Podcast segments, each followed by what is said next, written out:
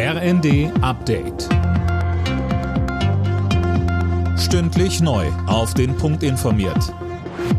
Ich bin Dirk Jostes. Guten Tag.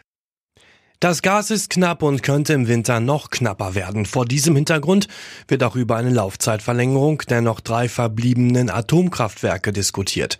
Sönke Röhling und da gibt es jetzt auch bei den Grünen zumindest ein bisschen Bewegung. Ja, auch wenn Parteichefin Ricarda Lang das so nicht kommentiert hören will, aber es soll jetzt ein Stresstest zur Stromversorgung gemacht werden.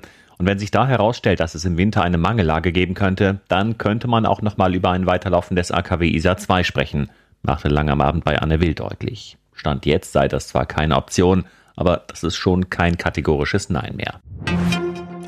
In Berlin hat der Petersberger Klimadialog begonnen. Vertreter von mehr als 40 Ländern wollen dabei die nächste Weltklimakonferenz Ende des Jahres vorbereiten.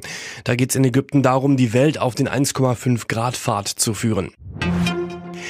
Verkehrsminister Wissing zeigt sich offen dafür, mit den Bundesländern über eine Nachfolgeregelung für das 9-Euro-Ticket im Nahverkehr zu sprechen. Wer den Funke-Zeitungen sagte, gehe es darum, den Tarifdschungel zu beseitigen und das Angebot möglichst einfach und attraktiv zu gestalten. Martin Burkhardt von der Eisenbahngewerkschaft EVG mahnt aber, das diesmal besser vorzubereiten. Das 365-Euro-Ticket würde sich anbieten, aber es braucht Vorbereitungszeit. Personal muss aufgestockt werden. Das ist dringend notwendig und es braucht eine Fahrzeugstrategie. Die ist momentan auch nicht vorhanden. Zwei Jahre Vorlauf wären sicherlich gut.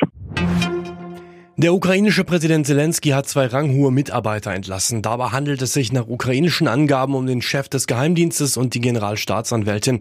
Die Ankündigung erfolgte inmitten steigender Verdachtsfälle von Landesverrat zugunsten Russlands. Alle Nachrichten auf rnd.de